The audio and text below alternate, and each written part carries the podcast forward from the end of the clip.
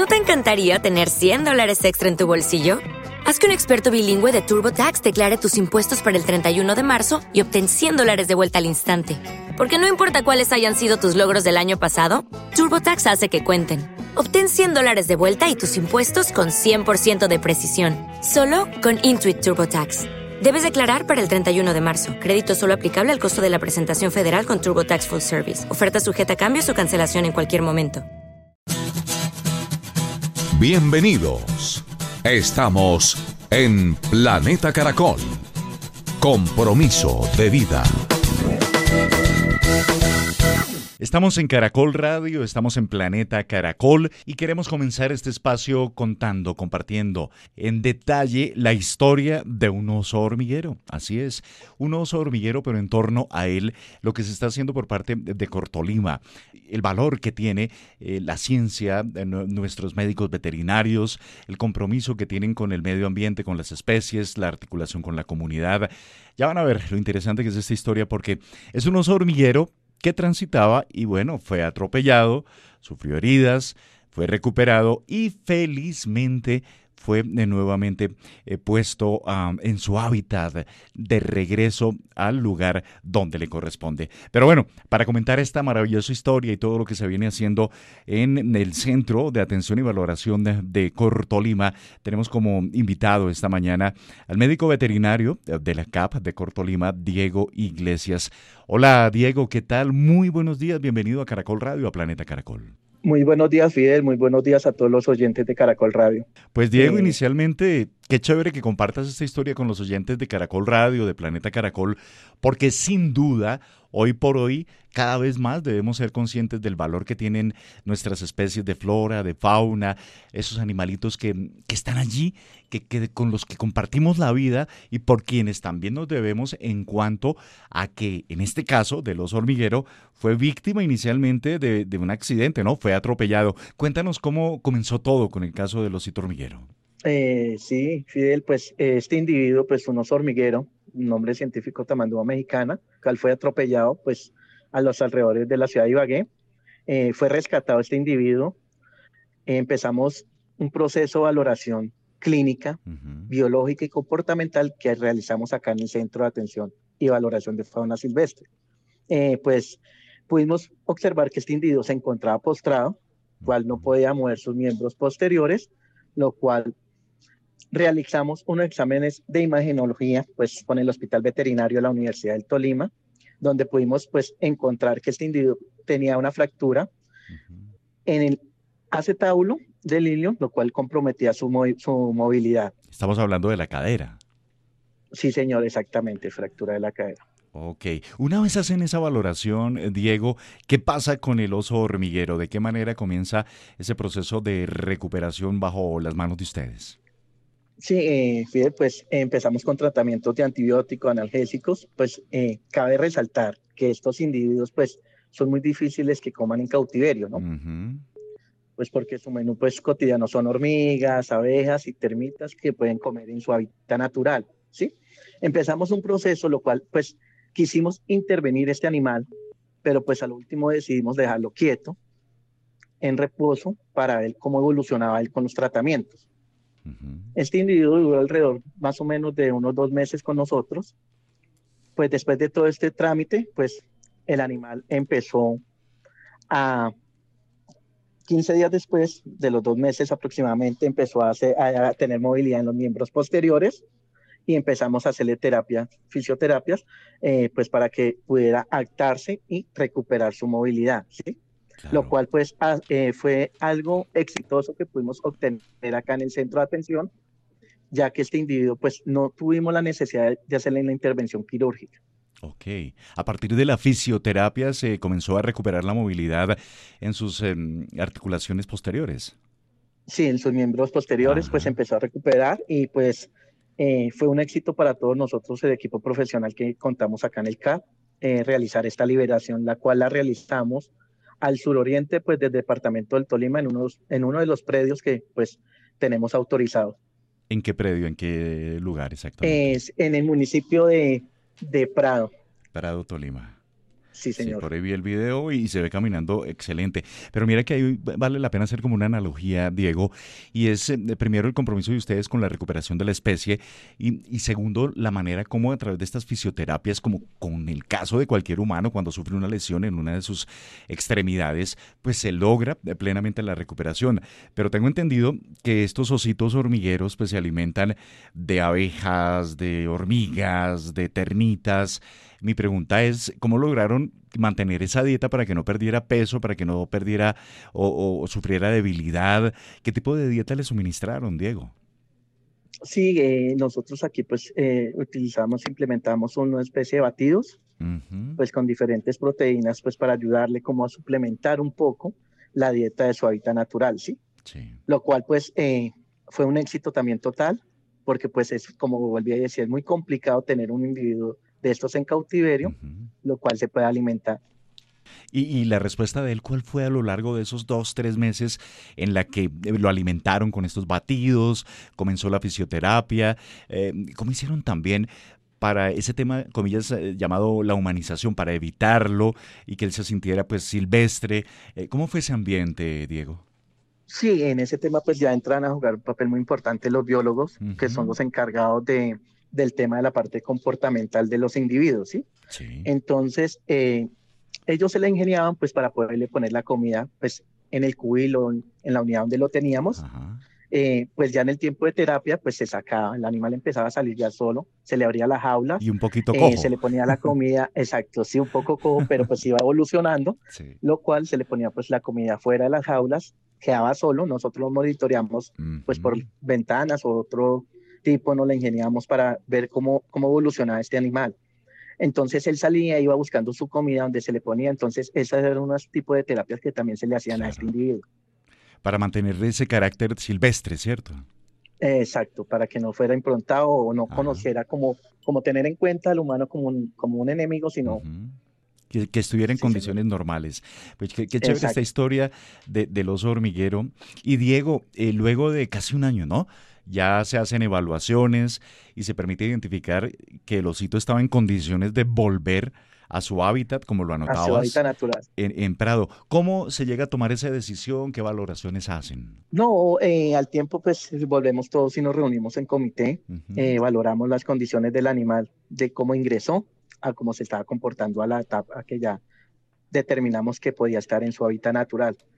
Así como se puede ver en el video, Fidel, pues eh, ese individuo como trepaba ese árbol es algo maravilloso porque pues un animal con una fractura de esa, poder estar allá, pero ahí viene también el reconocimiento para ustedes, los médicos veterinarios, para los etólogos, eh, para que analicen el comportamiento del animalito, los biólogos, y ver que a partir de esas fisioterapias se logró que, que su cadera, esa fractura que le produjo el atropellamiento por parte de un vehículo muy cerca de la ciudad de Ibagué, en una de las vías, pues bueno, la, adecuaron, lo trataron. Lo consolidaron. Exactamente, y, él, y esa recuperación le permitió, como yo veo y podrán ver, en la nota que estará en la página web y redes sociales de Caracol Radio, a este osito hormiguero saliendo del guacal caminando normal, equilibrado, se ve que, que estaba bien, tomando el árbol y vamos para arriba ese instante, cuando ustedes llegan al Prado, luego de un año de estar acompañando al oso,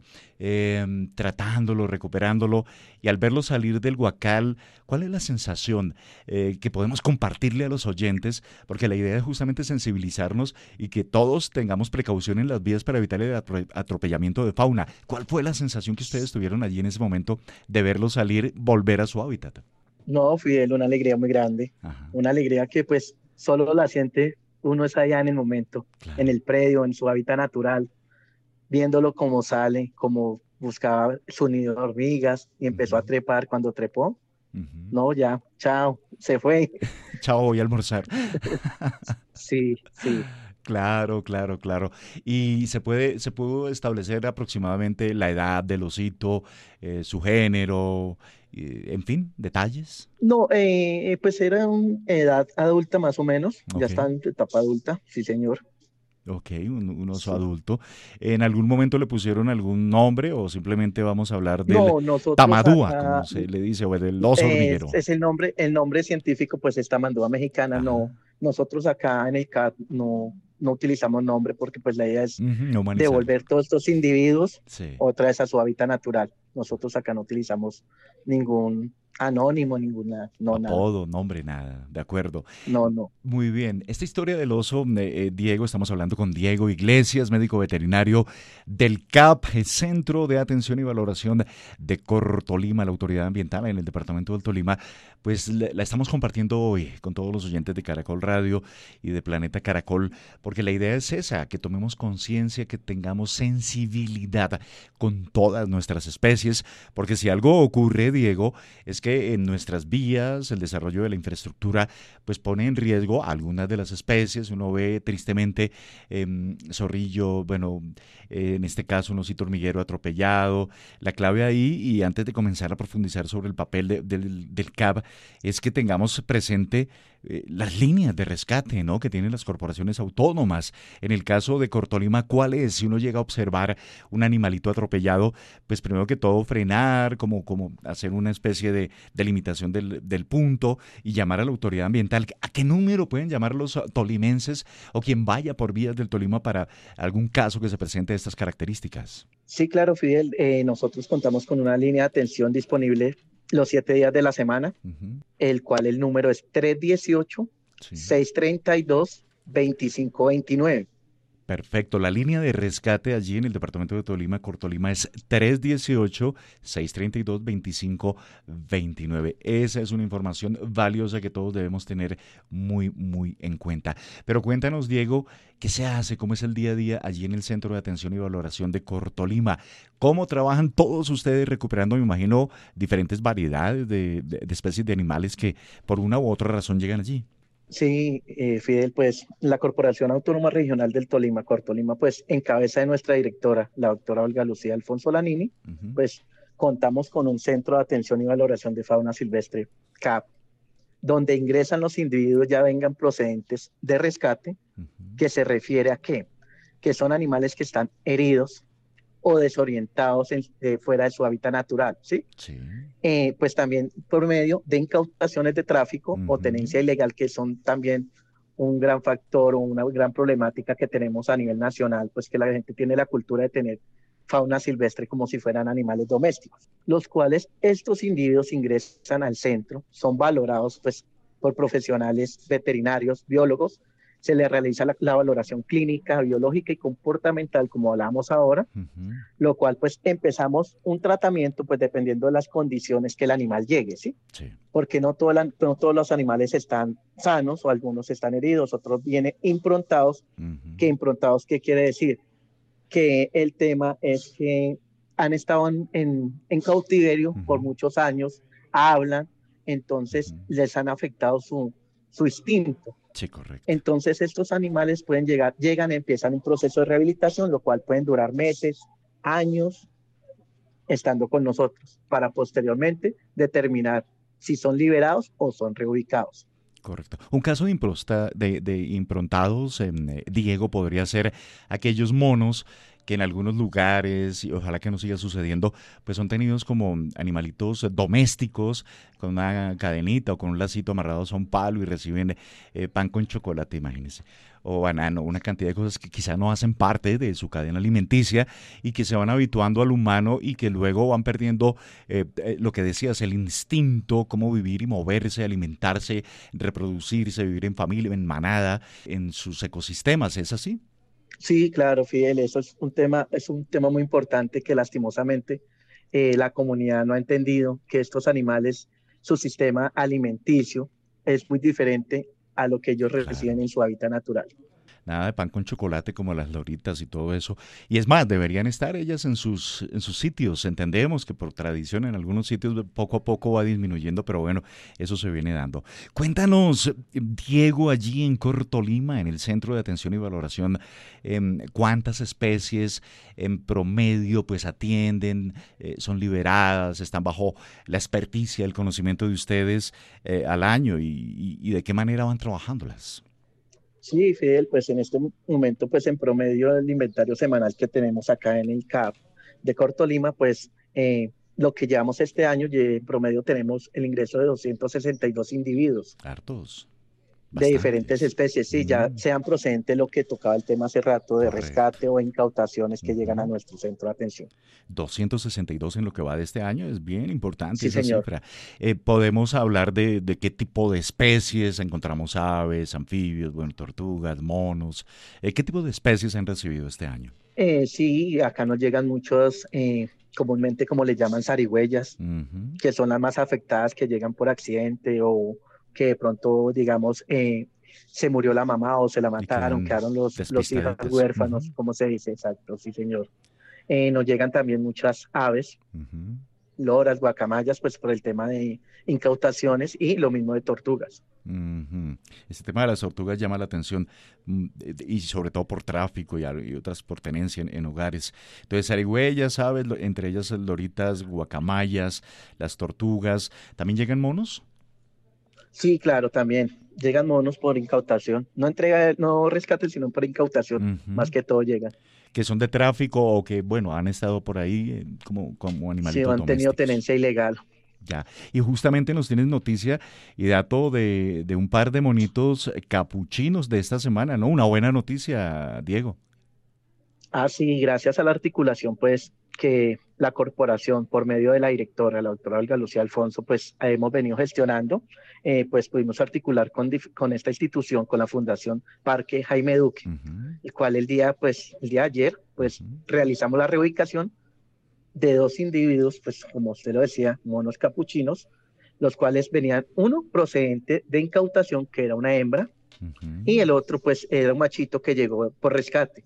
Eh, pues acá tuvo, tuvo su proceso de como rehabilitación, lo cual se pudo determinar que estos individuos lastimosamente no pueden volver a su hábitat natural, ¿sí? Empezamos el trámite, pues el, el, papeleo, toda la documentación que toca realizar, pues para que puedan tener la aprobación de la fundación o zoológico que vaya, y pues fue un éxito también rotundo, lo cual nos dieron la oportunidad de llevar estos individuos allá, conocer el hábitat donde iban a quedar, el cual es un hábitat semejante a su, hábitat natural. Correcto. En el caso de estos monitos, pues bueno, ya no podían subsistir solos en su hábitat natural por impronta, por bueno, comportamiento, en fin. Y aquí en el Parque Zoológico Jaime Duque, pues bueno, eh, eh, son vecinos ahora, son bogotanos, son rolitos por adopción, los monos capuchinos. Sí, sí, claro, Fidel. Pasaron de ser tolimenses a ser rolos. sí, literal. Y, el trabajo que vienen haciendo, ¿no? Ustedes desde Cortolima con las comunidades para, mm, bueno, crear conciencia, crear pedagogía, em, el manejo de estas especies. Hablemos un poco de ello porque eso es tejido humano el que están haciendo desde la corporación. Sí, claro, Fidel. Nosotros desde Cortolima hemos venido articulando mucho con las comunidades, dando el mensaje de sensibilización en temas de fauna silvestre. Eh, pues gracias a eso que hemos hecho, pues tenemos diferentes predios en diferentes eh, orientaciones del departamento, ¿sí? Para poder realizar nuestras liberaciones, pues cabe resaltar que acá pues liberamos los individuos que son de esta zona geográfica, ¿no? Correcto. Que puedan tener su hábitat acá. Los que no son de acá, pues tenemos que hacer otro trámite que ya le cuento. Correcto. Ese otro trámite es, bueno, determinar el origen del animalito, de la especie, coordinar con las autoridades, con zoológicos, zonas de reserva en otras partes del país y poder eh, llevar a cabo ese traslado.